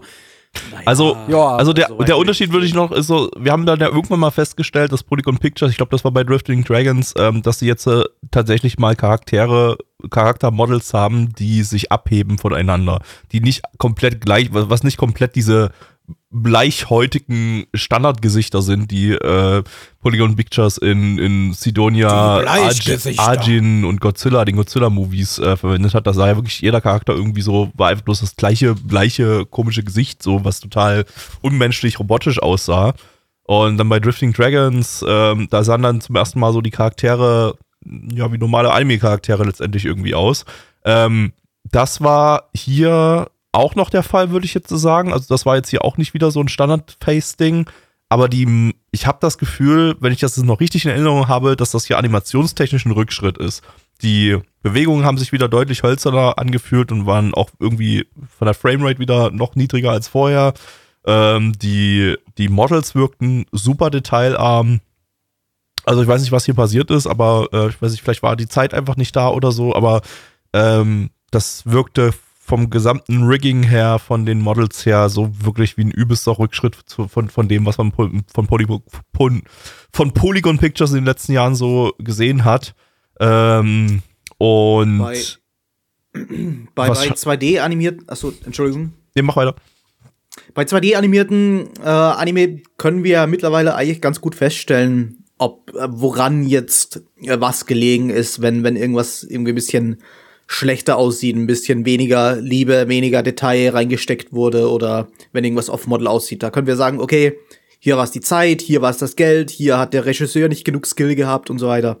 Bei, bei CGI ist das irgendwie noch schwieriger. Da können wir irgendwie, oder ich kann es zumindest noch nicht so wirklich genau sagen, woran das jetzt gelegen ist, dass es da wieder so ein, also so, so ein, ja, eigentlich so einen Rückschritt gegeben hat. Also, dass sich das Ganze wieder anfühlt wie, naja, nicht unbedingt, nicht unbedingt erste Gehversuche in, in CGI, aber halt auch nicht mehr das, was man zumindest die letzten paar Mal von Polygon Pictures, äh, Pictures äh, erwartet hat, äh, bekommen hat. Ob, ob es da an Geld, Geldmangel liegt oder ob da wirklich die Zeit zu knapp wurde oder ob da weiß ich nicht, ob da, ob da irgendwie, ich weiß ja nicht, wie die, wie die, wie die Vorgänge da ablauf, ablaufen. Da wird's ja nicht nur ein, ein oder ein paar Key-Animator geben und einen Haufen äh, so, so, so, so Zwischenframe Animatoren, sondern das würde irgendwie grundsätzlich anders, äh, anders ablaufen, dass ich es rauskriege. Ja, sicherlich. Also, ähm, es, gab, es gab jetzt gestern, hatte ich ja vorhin schon mal erwähnt, äh, bei Anime News Network ein Interview mit Polygon Pictures. Und da wurden sie drauf angesprochen, was sie dazu sagen, ähm, dass ähm, Orange, von denen wir ja letzte Woche Trigun hatten, äh, dass die deutlich beliebter in der Anime-Community sind. Ähm, und da haben die das so beantwortet im Prinzip, ähm, ja, Polygon Pictures ist ja eigentlich ein CGI-Produktionsstudio von Anfang an gewesen, das von Computermenschen äh, gegründet wurde. Die, also Polygon Pictures ist ja uralt, ne? die gibt es ja seit den 80ern, das Studio. Äh, 83 wurden die gegründet als CGI-Studio. Und die machen seit 83, machen die CG, CGI. Und haben vorher nichts anderes gemacht. Äh, die haben Videospielgrafiken im Prinzip gemacht, äh, Werbegrafiken und so weiter, haben dann für Disney auch ein bisschen was gemacht und die haben übrigens die CGI-Zwischensequenzen in Resident Evil 5 gemacht, unter anderem. Ja, da ja. vielleicht einige der Zuhörer die schon gesehen. Und ich glaube, wenn ich mich richtig erinnere, habe ich die auch in den Credits von Resident Evil Zero gesehen. Also scheinen wohl in diversen Ablegern der Resident Evil-Serie ihre Finger im Spiel gehabt zu haben. Ja, und mit Anime, so mit Anime haben die ja wiederum erst 2014 angefangen und haben das auch beschrieben, so dass das dann eine ganz so vom, vom Workflow her dann, dann komplett neu, ein komplettes Neuland für die war im Prinzip. So, dass das, das äh, einfach auch die Produktion von Anime an sich dann, dann, dass sie sich dann so an klassische Anime-Produktionsstrukturen so gewöhnen mussten und dass so ihren, ihre bestehenden Workflows in sowas da mit rein, reinpressen mussten. Und ähm, im Vergleich dazu haben sie geschrieben oder gesagt, äh, ist Orange halt ein Studio, das aus 2D-Animationen heraus gegründet wurde. Also das von äh, die haben, haben sogar explizit geschrieben von Sakuga-Menschen. Äh, äh, ich weiß nicht, ob da jetzt das japanische Sakuga-Wort gemeint ist, wahrscheinlich. Also einfach nur Animation, 2D-Animation. Ähm, und äh, entsprechend da die, die Workflows eben auch viel, viel klassischer Anime sind und eben auch die Ansprüche oder vielleicht so die, die, äh, ja, weiß ich nicht so, dass das, das dass das die, die Art zu animieren eben viel, viel animehafter, cartooniger ist als jetzt äh, in einem, bei den Polygon Pictures eben. Und ähm, da ganz, ganz andere Skillsets im Prinzip existieren zwischen den beiden Studios. Das ist es im Endeffekt, macht es das jetzt nicht unbedingt besser, dass eben die Polygon Pictures Sachen alle nicht ganz so geil aussehen. Ähm, wobei ich eben sagen muss, ist ein bisschen schade fast, weil die ganzen Hintergründe waren super. Ähm, die, die Beleuchtung, das, das äh, Szenenbild, alles, alles sah super aus. Ähm, nur halt die Models da drinne, ja, halt nicht so geil. Äh, ja gut, da hat, da hat Orange natürlich auch den Vorteil, dass da eigentlich selten mal ein Anime kommt, der so richtig typisch nach Anime aussieht und so richtige äh, Anime-Models hat. Zumindest kann ich mich jetzt an keinen wirklich erinnern. Ja, ja Na, doch, äh, doch, letzte Season dieses Ist Esther Live, ähm, das hatte ja so sehr klassische Anime-Models. Das, das, hat ja auch funktioniert irgendwie wieder so. Da haben sie, da haben sie sogar ja. einen relativ brauchbaren Anime-Look hingekriegt, wenn ich das richtig in Erinnerung habe. Ähm, stimmt, ja, okay, aber hier ist es wieder so ein bisschen klassischeres Polygon Pictures und da. Äh, wahrscheinlich doch in den Workflows, ja. Ja. Was ich noch mal einwerfen möchte jetzt aber, äh, also, also eigentlich müssen wir jetzt langsam mal gucken, dass wir zu den Zahlen kommen, aber ansonsten will ich noch einmal kurz einwerfen, was auch gerade eben in den Chat geschrieben wurde, und zwar, ja, das entschuldigt sie für ihre ersten paar Projekte, aber wenn sie jetzt seit acht Jahren Anime machen, sollten sie sich doch allmählich an die Workflows gewöhnt haben. Ja. Und sollten sie sich doch allmählich mal bei der Konkurrenz abgeguckt haben, was funktioniert, was funktioniert nicht. Was sie auch in dem Interview gesagt haben. Sie sagen, sie beobachten Orange und Co. und, und Ja, und, ne? genau, aber das, das Ding ist, das, das dürfte sich ja langsam auch mal zeigen. Ich meine, von wann ist Hoseki no Kuni? Von 2017 ja, oder so? Ja. Das ist ja, glaube ich, der erste äh, Orange-Anime, der für so genau. richtig Furore gesorgt hat. Äh, und ich meine, auch 2017 ist jetzt schon sechs Jahre her. äh, mein Internet wäre Ja, ich schon Mathe. So. Dachte ich ähm, auch. Nein, nein, nein ich habe einfach nur gezählt. Ähm, ist jetzt ja auch schon sechs Jahre her und da würde ich sagen, also ich meine, ich finde Polygon Pictures ist ein unglaublich sympathisches Studio, auch dass die so offen in so Interviews reingehen äh, und sowas überhaupt preisgeben und auch ihre eigenen Fehler anerkennen und sagen, yo, den sind wir uns bewusst, äh, anstatt da einfach zu sagen, nein, wir machen das so, wie wir es machen und so müsst ihr es akzeptieren. Ähm, oder auch, was ich mal gelesen hatte, äh, dass Polygon Pictures auch ein sehr soziales Studio ist, also so ein bisschen wie KyoAni, dass, äh, KyoAni, dass die sich sehr gut um ihre Mitarbeitern kümmern, dass sie Crunch-Time vermeiden, wo sie nur können und dass zum Beispiel Polygon Pictures auch eins der ersten Studios war, die wirklich ähm, flächendeckend Frauen in hochrangige Positionen gepackt haben. Äh, es gibt, gab ja, gibt oder gab auch lange Zeit in der Anime-Industrie so ein leichtes Sexismusproblem, das, oder größeres äh, Sexismusproblem, dass äh, es Frauen wirklich schwer gemacht wurde, in hohe Positionen aufzusteigen, die über äh, äh, In-Betweener oder Hinausgehen und das Polygon Pictures wirklich aber ein Studio war, wo erstmal überdurchschnittlich viele Frauen gearbeitet haben und auch überdurchschnittlich viele Frauen in hohen Positionen. Ja. Also ein Studio, das offensichtlich eine sehr soziale, äh, einen sehr sozialen Führungsstil hat und das finde ich natürlich immer tierisch sympathisch. Aber gut, wir bewerten jetzt ja auch hier nicht den Führungsstil von Polygon Pictures, sondern äh, den Anime, den wir gerade geschaut haben. Und da äh, war visuell einfach äh, noch ein bisschen Luft nach oben. Wir könnten Jo. mal den Inhalt bewerten. Wir könnten mal den Inhalt bewerten, ja, aber den fand ich ein den Inhalt fand ich irgendwie so von der Idee her nett, aber halt ansonsten ziemlich unspektakulär und es ist halt auch einfach nicht viel passiert in der ersten Folge. So mehr kann ich dazu eigentlich fast nicht sagen, weil das war halt einfach so könnte was Ja. werden, aber so richtig kann man überhaupt nicht einschätzen, in welche Es- Richtung das, das gehen Es wird. ist wieder so irgendwie eine, so eine postapokalyptische Welt, die halt irgendwie so ganz merkwürdig ist und die, wo der irgendwie versucht wurde, dass sie so, so richtig Alien wirkt, so richtig, ja, so hat man die Menschheit irgendwie noch gar nie gesehen. Wäre das jetzt eine dann hat man aber 2D-Produktion? irgendwie nicht viel draus gemacht bis jetzt. Ja, wäre das jetzt eine 2D-Produktion, hätte ich jetzt gesagt, hey, das ist wieder einer von diesen äh, ambitionierten Original-Anime wie Giant Beast of Ours und Fena, die Piratenprinzessin und Genau, äh, sowas. Zakugan und äh, äh, Decadence. Aber darüber haben wir ja schon geredet im letzten Podcast. Also äh, irgendwie so, in die Richtung erinnert mich das halt jetzt schon wieder und das kann halt schon wieder alles werden. Das kann halt auch wieder Kacke werden. Es kann halt auch in Fractale werden. Das hat ja auch so eine Welt irgendwie. Genau. Also klar, coole Welt, interessant und so, äh, aber das, was wir bisher gesehen haben, ist so Standardkost irgendwie. Also so, ja, hey, ich bin der Dude, Oh. der, der sich fragt, ob da noch mehr hinter dem Horizont ist und da ist das Mädchen jetzt, äh, das äh, von hinter dem Horizont kommt. Und jetzt werden sie spannende Abenteuer erleben und, Und 400 schwanger. Kinder zeugen. Wir haben uns dasselbe gedacht, ja. Ja, ich weiß nicht. Ähm, ja, mehr, mehr hat mir das inhaltlich jetzt nicht gegeben. War okay, aber ich kann es überhaupt nicht einschätzen, in welche Richtung das geht. Wollen wir Zahlen machen? Jo. Jawohl. Wir haben bei MRL eine 6,97 bei 2211 Bewertungen. Stand hier immer noch der 25.01.2023. Also MRL scheint sich da auch irgendwie so unsicher zu sein. Das ist, wieder so eine, ist auch so eine, so eine Unsicherheitsbewertung. Unsere Community gibt eine 5,08 bei 12 Bewertungen. Ich schließe mich da einfach direkt mal der Community an. Ich gebe eine glatte 5 von 10. Kann alles werden, kann okay sein, kann scheiße werden. Es ist wieder ein ambitioniertes Original-Projekt, das teilweise nicht ganz so ambi ambitioniert wirkt. Nein, Ja, 5 von 10. Ich, mich hat jetzt das CGI nicht so gestört, auch wenn es natürlich nicht besonders gut aussah, aber ich habe halt einfach da weniger, weniger Probleme mit sowas. Inhaltlich, ja, genau das halt. Standardkost äh, in einer doch sehr kreativen Welt, aus der irgendwie noch nicht so viel gemacht wurde. Äh, kann in jede Richtung gehen. 5 von 10. Endo.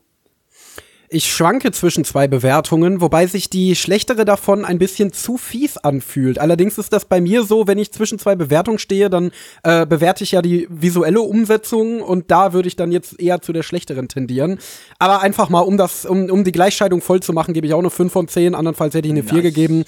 Es hat mich jetzt so überhaupt nicht angefixt in irgendeiner Form. Ich muss auch sagen, ich finde, diese, diese dystopischen Welten, die müssen schon irgendwas haben, was mich so besonders anfixt, damit mich das interessiert. Weil es gibt einfach so viele äh, dystopische Welten mit einem jungen, aufgeweckten Hauptcharakter, der äh, herausfinden will, was hinter dem Horizont wartet, äh, dass ähm, ich das mittlerweile oft schon nicht mehr als super ambitioniert und innovativ wahrnehme. Und hier war irgendwie nix so wirklich, was ich also, das, das, weiß ich nicht, ist völlig egal. Es wäre mir auch als 2D-animierter Anime wahrscheinlich egal gewesen. Äh, aber gut, ich denke mal 5 von 10 äh, ist auf jeden Fall nicht schlecht gewesen. Und war äh, was gab denn die Regie? gut, äh, ich bin der Blackie und ich gebe auch eine 5 von 10. Gleichschaltung, wup, wup. Danke, Das war der Blackie. durchschnittlichste Anime, den wir je gesehen haben. Irgendwie schon, ich. ja. Selbst die Community hat ja eine 5 gegeben, fast. Also fast eben. glatt, ne?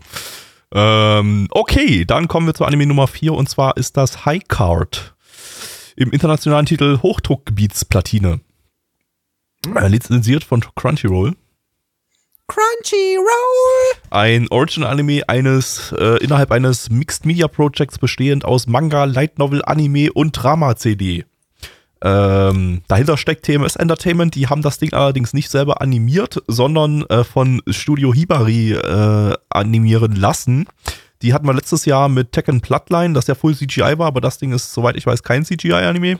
Ähm, denn die machen auch äh, 2D-Animationen. Äh, zuletzt 2020 mit dem äh, Boys Love Movie Ein Fremder am Strand. Ähm, Autor ist Kawamoto Homura, der Kake, Kakegurui gemacht hat. Äh, Homo, Homo. wo da jetzt natürlich meine Erwartung erstmal irgendwie relativ hoch wäre. Ähm, aber mal gucken. So, also es, es, sieht erstmal relativ unspektakulär aus, so von allem, was ich dazu gesehen und gehört habe. Aber bei dem Autor erwarte ich ja eigentlich erstmal Wahnsinn. Aber naja, mal gucken. Als Regisseur haben wir hier Wada Junichi. Das ist der Regisseur von Suka Suka, äh, alias World End Ja. und von Sakugan, der nicht gut war. Äh, ja. Haben wir hier ein weiteres ambitioniertes Original-Anime-Projekt, bei dem wir nicht wissen, in welche Richtung es gehen wird. Das werden wir jetzt gleich erfahren. Auf geht's. Einmal die Karte, bitte. Ja, grüß Gott, ich bin's wieder, der Murmelkerl. Vielleicht habt ihr ja schon mal was von dem Schwertkerl gehört. Das ist mein Cousin aus Deutschland. Aber ganz ehrlich, der kann gar nix. Der hat, der hat da ein Schwert und der fuchtelt nur ein bisschen herum damit. Aber, aber wisst ihr, was echt leiwand ist? Murmeln. Ja, da nehme ich so meine Murmel und da, da murmel ich ein bisschen damit herum. Ja, das ist so meine Spezialität, nenne ich das einmal. Ja, die, die Murmeln, die hauen, die, die, die hauen ganz schön rein. Ja, wenn ich, wenn ich da so mal heftig reinmurmel, da in die gute Stube, ja, da geht die Post ab, sag ich da. Ja, geht dann nix über eine anständige Murmel. Ja, aber, aber jetzt, jetzt hat sich dann ja doch einmal wieder ausgemurmelt. Da sage ich dann einfach einmal, ja, grüß den Schwertkerl, den alten Spaßvogel.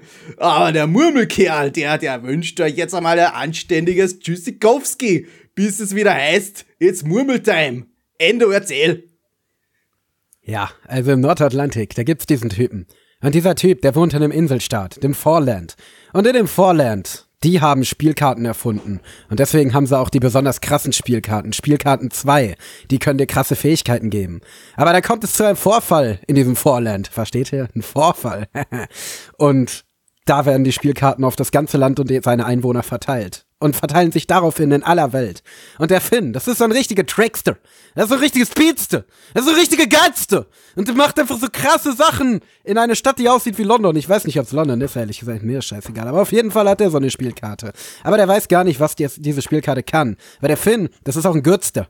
Und der möchte ein Waisenhaus finanziell unterstützen. Und geht jetzt ins Casino.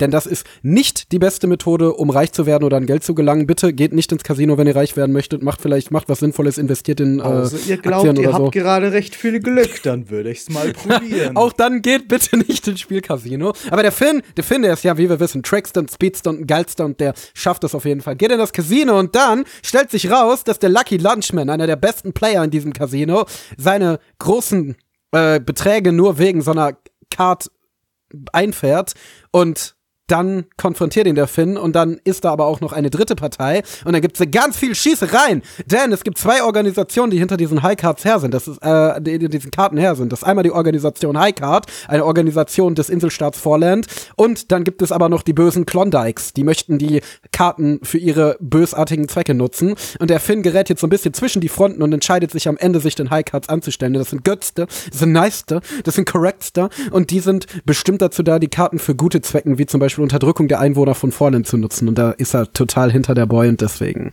erwartet euch da jetzt noch echt freshes Zeug. Ich muss jetzt gar nichts mehr sagen. Neich und Endo haben die Sendung eigentlich schon gewonnen jetzt so, also vor allem Neich.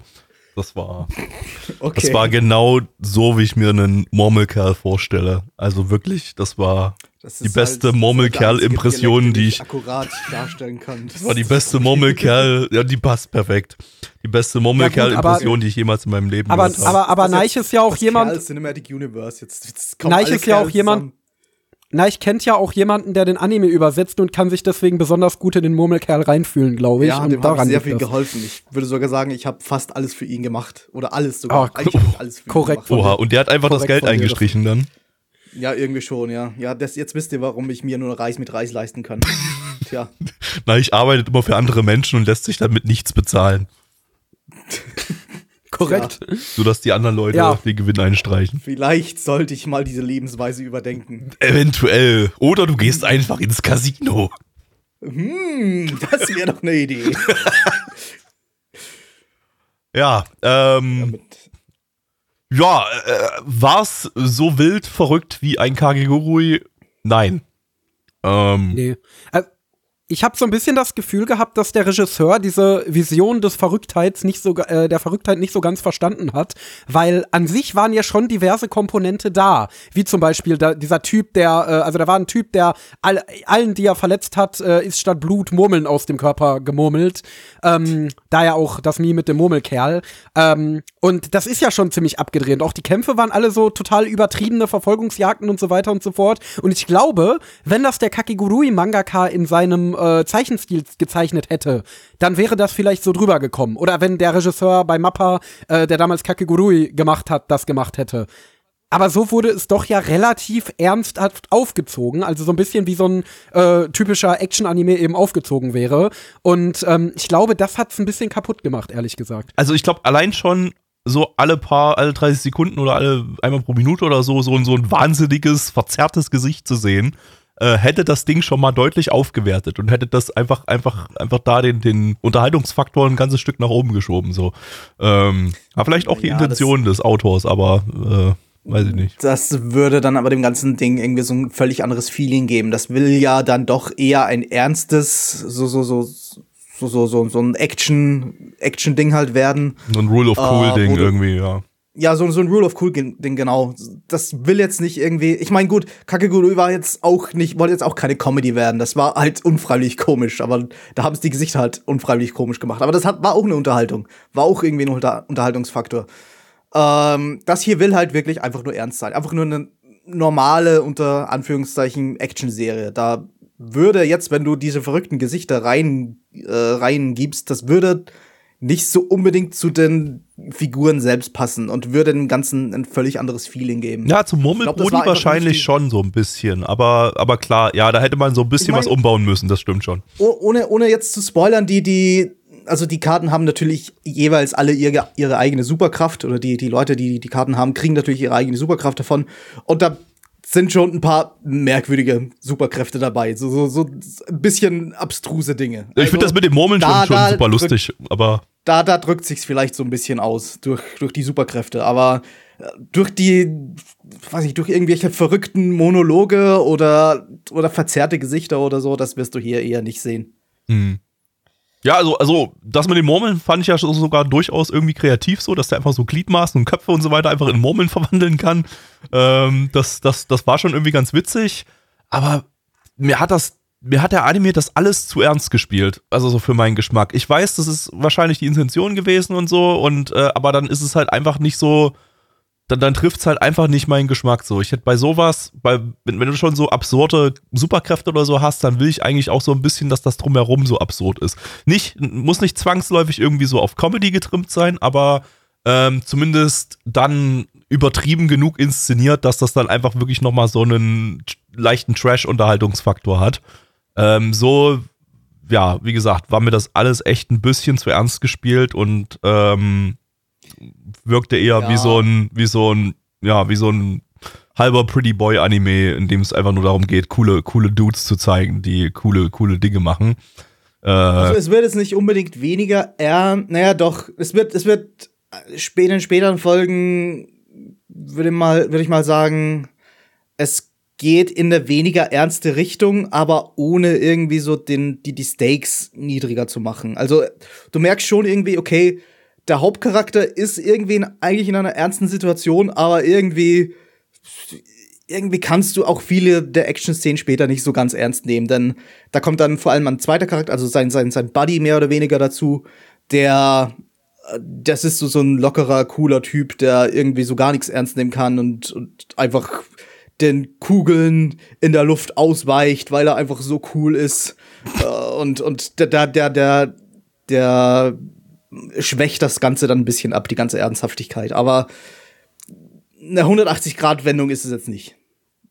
Ja, äh, also ich muss mal sagen, losgelöst von der Erwartung, die es mit sich bringt, dass das Ding vom Kakegurui-Autor geschrieben wurde, finde ich aber, das ist doch ein überdurchschnittlich kreativer Action-Anime. Also dieses ganze Konzept mit den Karten, die ihnen Superkräfte verleihen, die dann, äh, wie, wie Neich schon angedeutet hat, auch immer verrückter werden ähm, und dann halt bestimmt auch für einige doch relativ interessante Kämpfe sorgen, äh, die natürlich auch immer das Potenzial mit sich bringen und vielleicht äh, ist das ja etwas, das gerade der Kakegurui-Autor gut schafft, dass die beiden Kontrahenten dieser Kämpfe dann ihre Fähigkeiten taktisch für sich nutzen müssen. Muss ich sagen, klingt schon nice. Klingt schon überdurchschnittlich kreativ, muss ich sagen.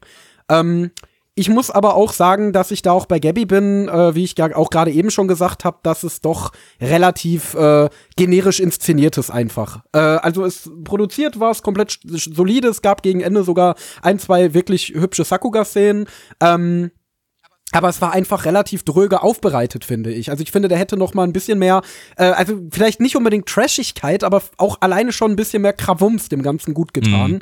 Äh, ich weiß nicht, ob das in den späteren Folgen noch kommt, aber wenn da allein schon ein bisschen, bisschen fesselndere Spannungsbögen gesponnen worden wären äh, und, und wie gesagt, die Action-Szenen auch noch mal ein bisschen dramatischer inszeniert worden wären, dann hätte es für mich als Action-Anime vielleicht noch mal deutlich besser funktioniert.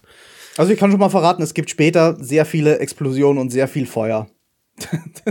Nun, das, das gab's aber in Folge 1 auch schon ganz am Anfang. Das fand ich, da war eigentlich so, da, da, da wurden die Erwartungen bei mir so ein bisschen hochgesetzt. So. Es war einfach so eine, so eine fette, übertriebene Action-Szene am Anfang, wo übelst viel explodiert ist, übelst viele Menschen wegge weggewämst worden sind und so.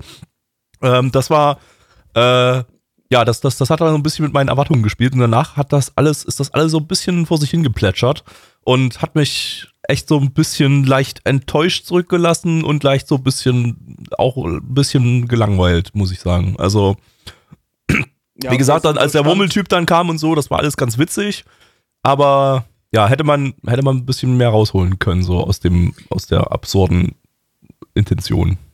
So, so ich glaube, ein Ding ist. So Stand Episode 3, ähm, dadurch, dass die Stakes jetzt noch nicht allzu hoch sind und eigentlich nur noch so, so eine Einführung in das ganze Universum weiterhin läuft, ähm, gibt's jetzt auch noch keine, äh, keine, keinen großen Kampf aus zwei Fraktionen, wo jeweils 100 Leute gegeneinander kämpfen oder so, wie du wie das hier, hier am Anfang äh, gehabt hast. Aber es gibt zumindest noch äh, weitere coole Action-Szenen. Und es gibt auch mehr einen Fokus drauf. Also die ganzen Casino-Geschichten, die du hier in Episode 1 hattest, wo dass die halt wirklich nur Charaktereinführungen waren, die fallen dann in Zukunft eigentlich raus. Ja, Endo?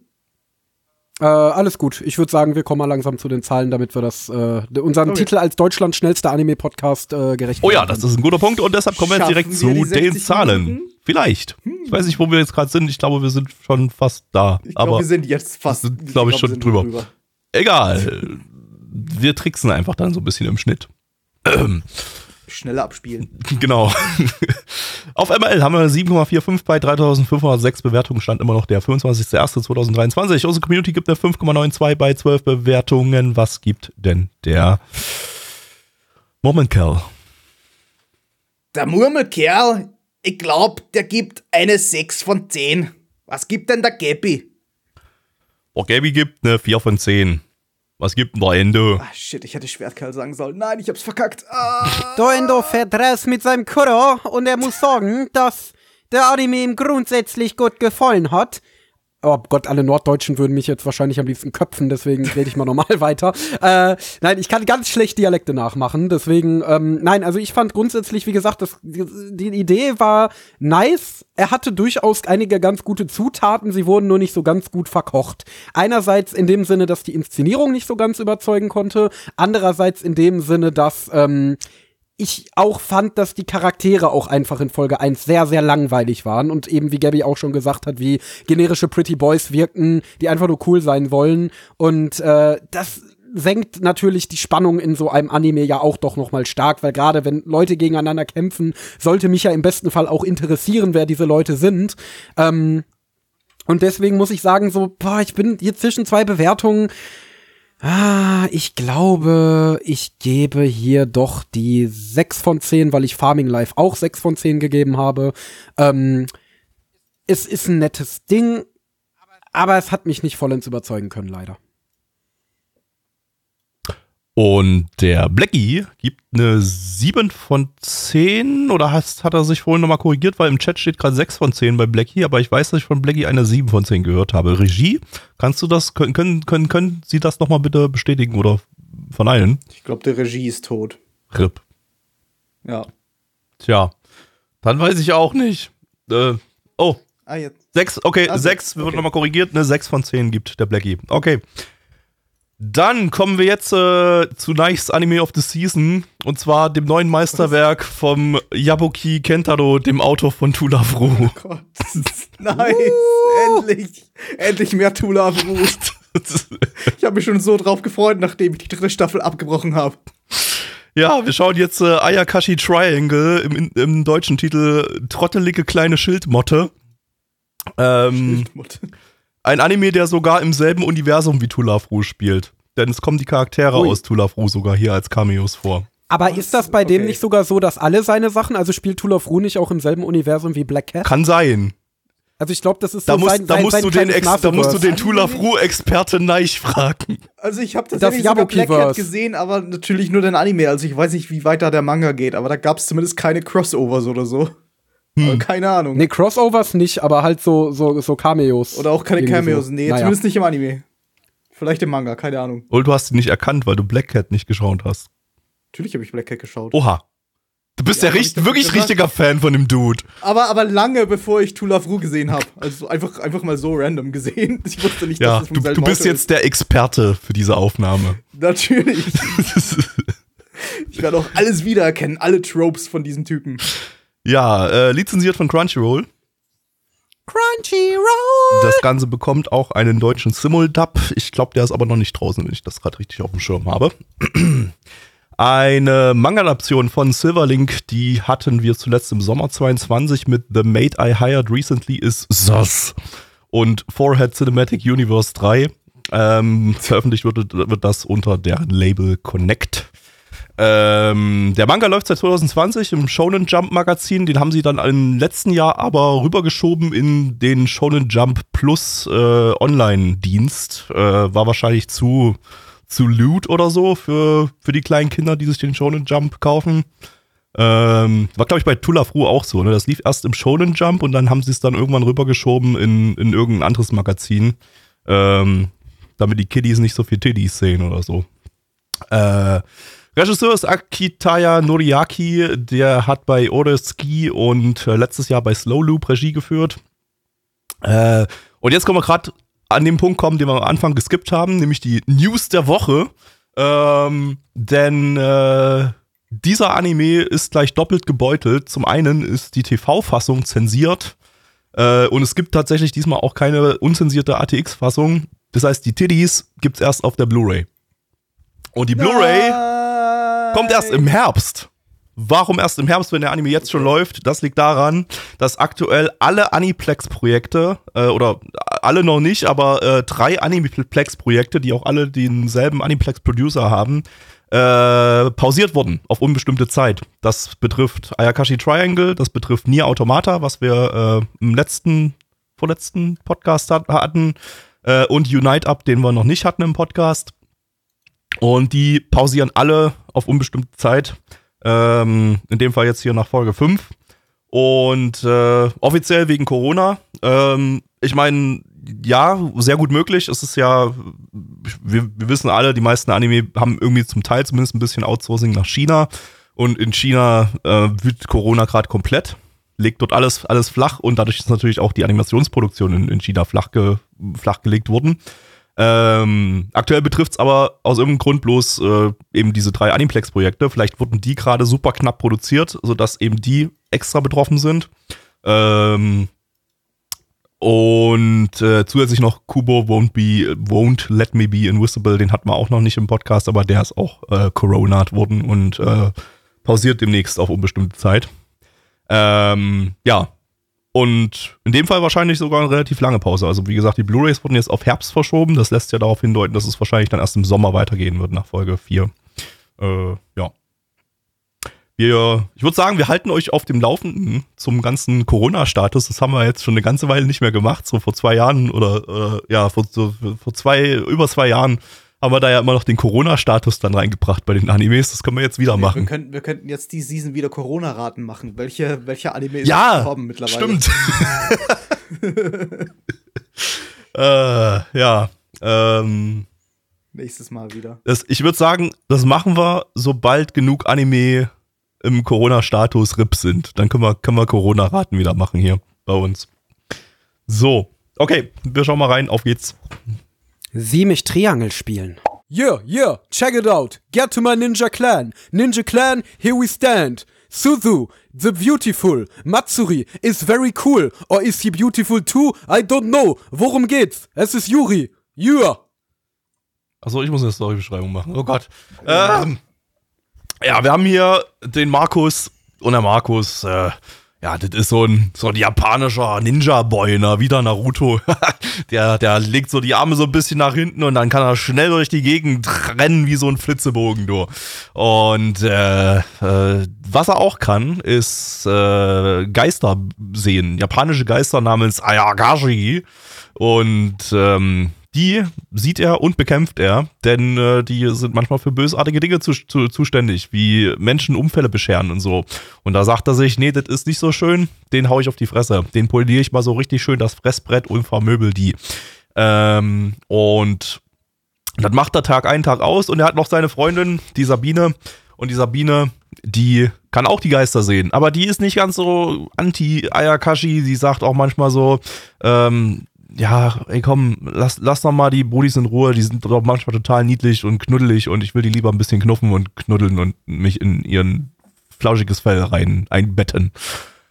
Ja, eines Tages gerät sie an einen äh, Kater, ähm, äh, den Sebastian. Und der Sebastian, der ist ein äh, Ayakashi ähm, und äh, ein Bösartiger. Das erkennt sie allerdings nicht, äh, aber da Markus, der, der sieht das halt schon äh, und warnt sie davor, aber sie sagt, ja, nee, Digga, lass mal, lass mal stecken, ich habe hier eine niedliche Katze und Katze knuff, knuff, was Endo sagen würde an der Stelle. Und äh, ja, so kommt es, wie es kommen muss. Äh, sie gerät in Gefahr und er muss sie retten und äh, den Kater vermöbeln, beziehungsweise mit einer äh, Rolle, mit einer, einer Bannrolle verbannen. Ähm, und das gelingt ihm auch.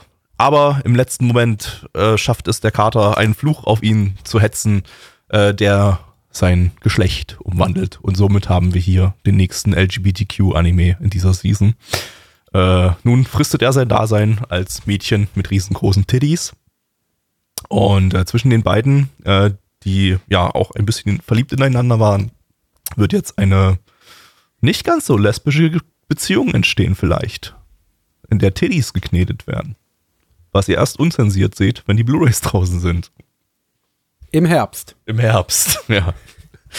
Ja, also ich muss sagen, das war ja der Anime, auf den ich mich in dieser Sendung tatsächlich am meisten gefreut habe, weil ich ja, wie ihr alle wisst, der Edgy-Konnoisseur in dieser Runde bin, der sich äh, häufig ironisch, aber manchmal auch unironisch gerne Edgy-Anime anschaut. Und ähm, Ayakashi Triangle ist natürlich, ne, das neue Werk von Yabuki ist natürlich hier besonders heiß erwartet. Äh, ich muss sagen, ich fand Tool of Ru damals also ich habe alle Staffeln von Tool of Ru gesehen. genau, ich fand's perfekt. Äh, nein, ich fand's okay für das, was es sein wollte. Halt eine Aneinanderreihung an Edgy-Szenen. Ähm, ich habe das tatsächlich ganz gerne, wenn Edgy-Anime doch auch noch einen Plot erzählen wollen. Aber das, genau das hat Ayakashi Triangle quasi gemacht, weil du hast hier diese Geschichte um die Ninjas, um diese Ayakashis, um ähm, äh, jetzt dieses Genderband, was jetzt am Ende von der ersten Folge eingeführt wurde, ähm, wo wir dann noch sehen, wie sich das dann noch auf die Dynamik auswirkt. Also es wirkt auf jeden Fall so, es sei es als sei es plottechnisch ambitionierter als Tool of Ru. Ambitionierter heißt nicht ambitioniert, sondern dass statt 0,0% Ambition hier 0,1% Ambition drin steckt. Man, muss, Nein, ja, man äh, muss ja ganz kurz dazu sagen, das haben wir vorhin nicht so richtig erwähnt, das wurde, wurde mal gerade nochmal von unserer Community ähm, korrigiert, ähm, dass der äh, Yabuki bei Tula Ru ja nur der Zeichner ist ähm, und die eigentliche Story äh, von einem gewissen äh, Hasemi Saki geschrieben wort, wurde, wird, wurde.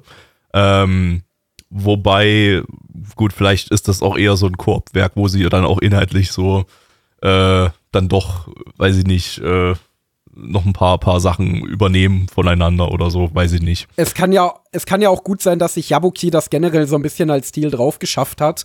Ähm, weil es war natürlich vom Humor schon sehr ähnlich wie Rue. Du hattest am Ende natürlich auch eine typische äh, Person A fällt auf Person B und fasst Person B an die Brüste und das ist dann alles super Hasokashi-Szene. Ähm, also diesen typischen mit 2000er Edgy-Humor. Ähm, aber ansonsten muss ich sagen, ich fand den Anime, der hat in erster Linie dadurch geglänzt, dass er ziemlich gut inszeniert und produziert war. Also ich fand ihn eigentlich durchgehend relativ äh, ja, souverän erzählt, relativ atmosphärisch. Der Soundtrack hat übelst geballert. Der war richtig Vor allem gut, in der ja. Action-Szene am Ende. Ja. ja ne?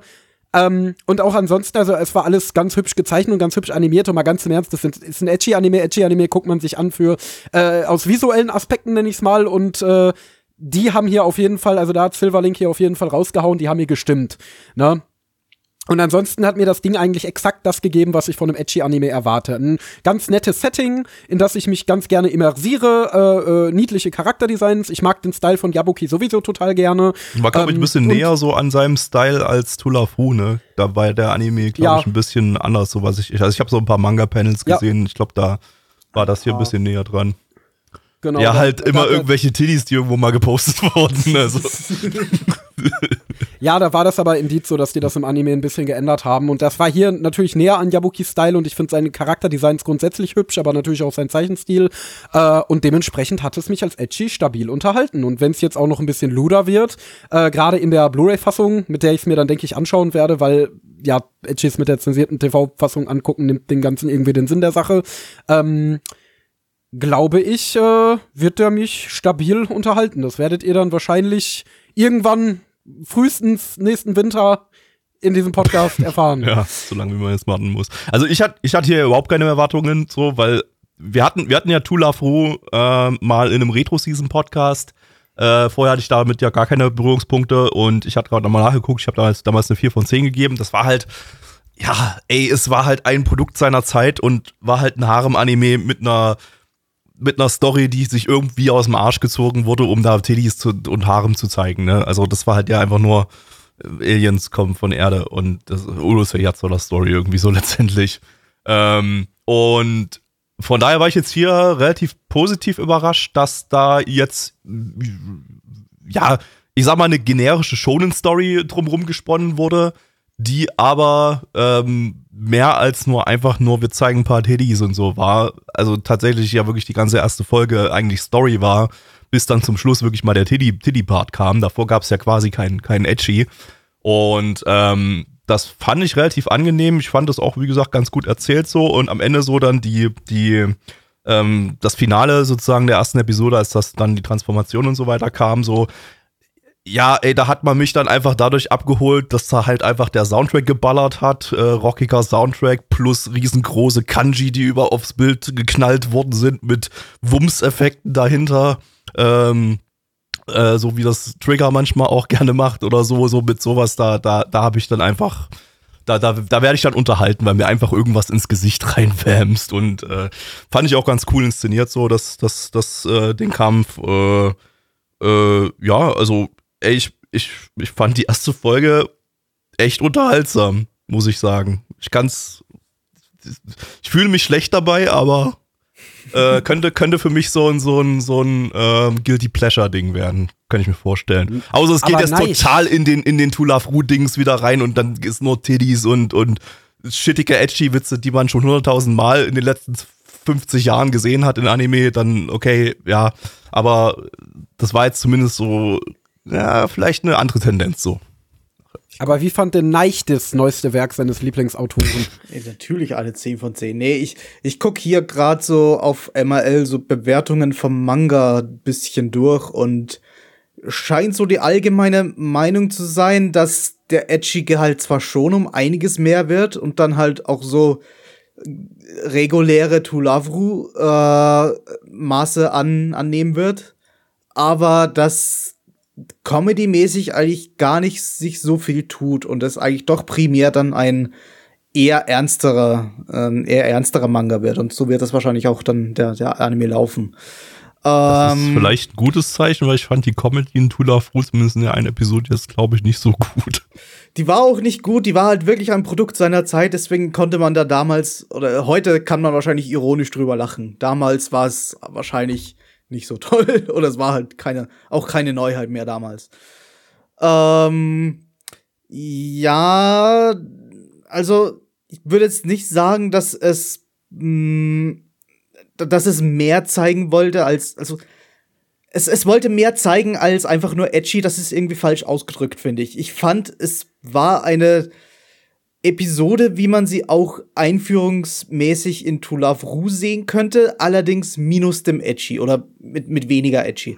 Es fühlte sich für mich dann doch ein bisschen zu generisch an. So, es war jetzt keine allzu kreative Prämisse dabei. Ich meine, ist halt ein Ninja-Typ, der der, der böse Geister austreibt und eine Freundin hat, die nicht will, dass er böse Geister austreibt. Da ist jetzt nicht viel dahinter.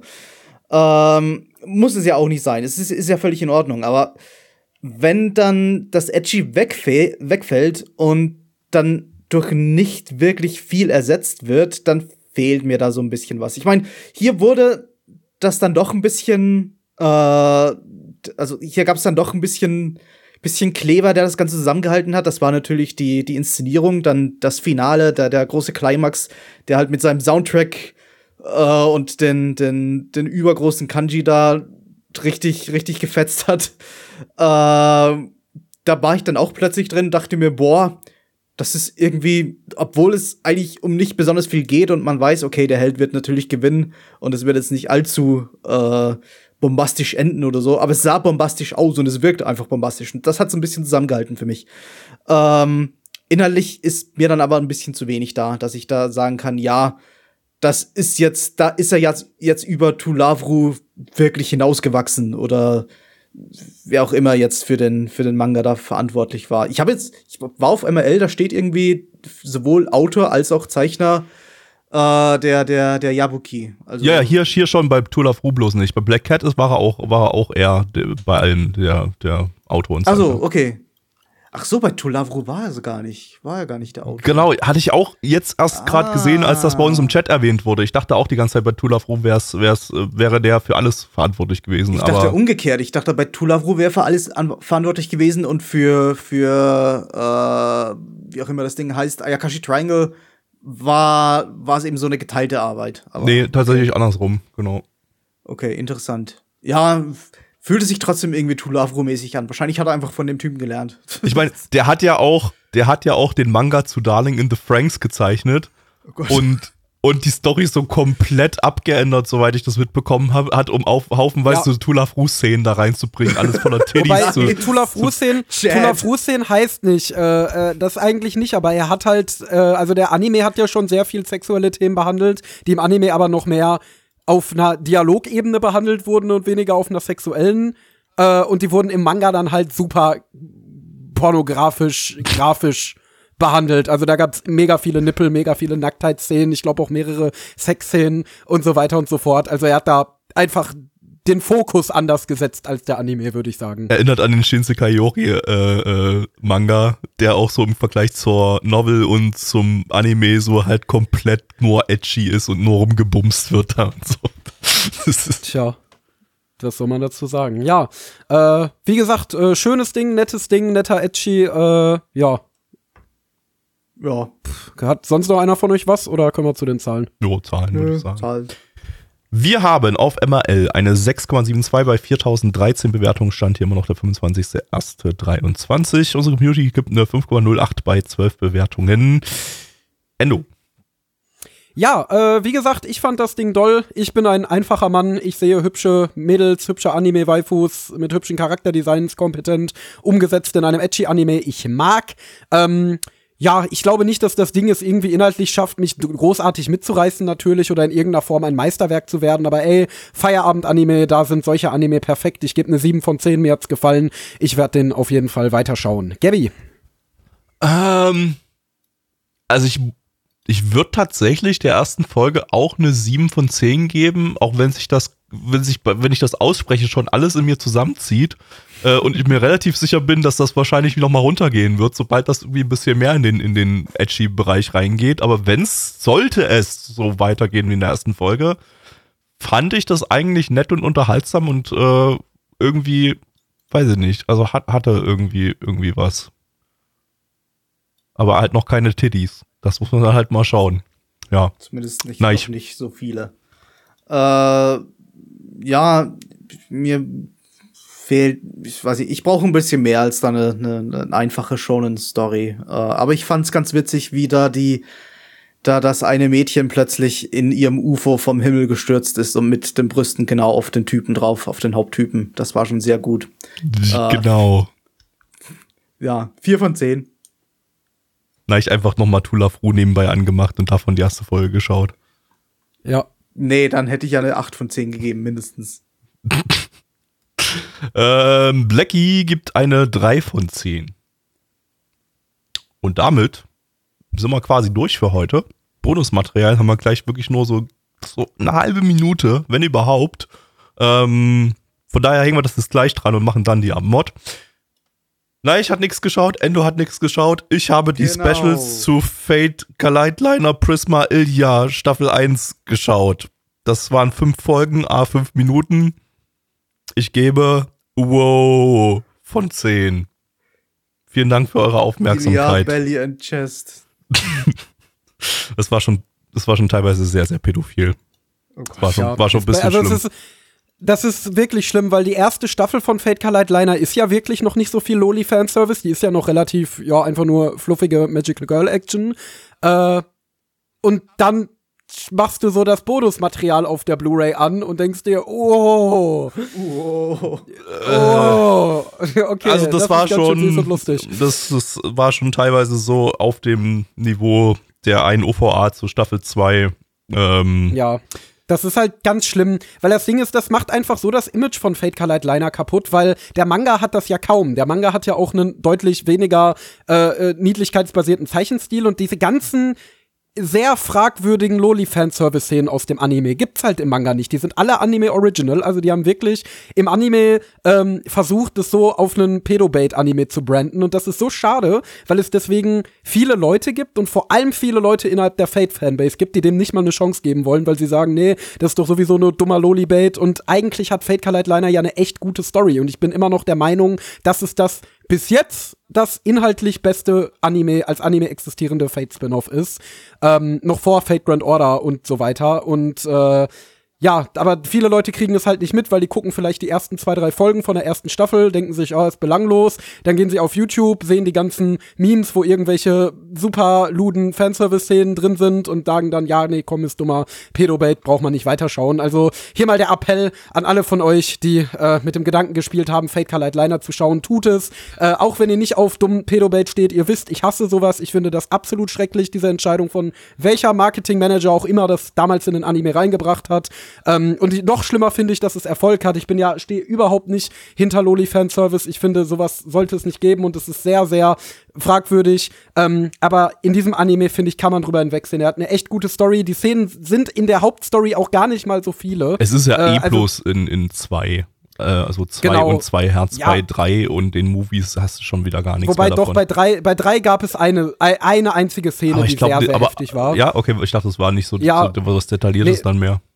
Nee, da gab es eine ziemlich detaillierte Szene. Aber wie gesagt, wenn du aus allen Staffeln diese Szenen zusammennimmst, dann hast du vielleicht Content von zwei, drei Minuten. Und der Rest ist halt einfach gewohnte, coole Fate-Action äh, mit Magical Girls. Und deswegen, also, und diese Specials, die kann man skippen. Also, die sind alle nicht kennen, die sind alle komplett irrelevante Slice of Life Side Stories.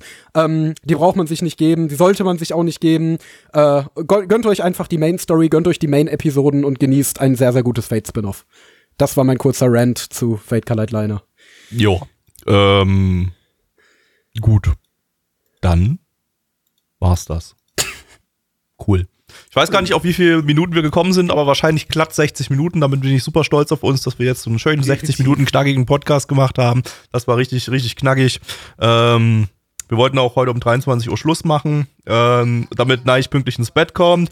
Ähm, es ist 23 Uhr, äh, Punkt. Ähm, das heißt, na, ich kann jetzt Punkt 23 Uhr ins Bett gehen, indem man jetzt quasi sich instant rüber beamt ins Wunderbar. Bett. Ähm, Danke euch. Perfekt. Ähm, bin stolz auf uns. Ähm, nächster Podcast vielleicht wieder länger, mal gucken. Äh, vielen Dank fürs Einschalten. Ähm, folgt Blaggy auf Twitter, at Black Templar, folgt Endo auf Twitter, at Endo Elektro.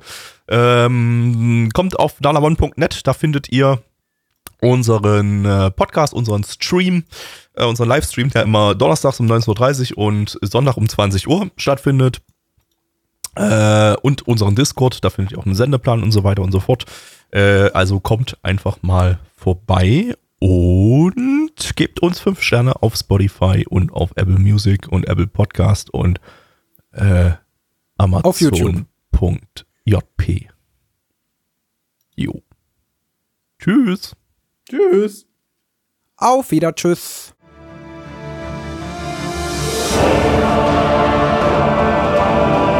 Unser Podcast-Archiv sowie die Statistiken findet ihr unter nanaone.net slash podcast. Dort könnt ihr uns auch abonnieren via Feed oder iTunes. Wenn ihr einmal bei der Produktion dabei sein und mit uns gemeinsam die Animes sehen wollt, schaltet Donnerstag. ab 19.30 unseren Livestream ein. Wollt ihr uns etwas Gutes tun, schreibt uns euer Feedback in die Kommentare, macht unseren Podcast bekannt und bewertet uns auf iTunes. Das Lied im Intro und Outro hat den Namen Darkness und ist von Fabio Confalone.